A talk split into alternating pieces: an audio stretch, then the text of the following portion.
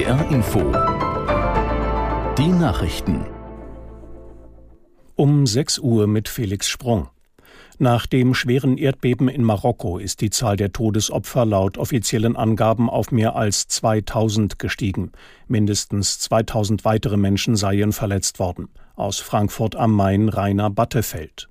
Viele davon werden mit lebensgefährlichen Verletzungen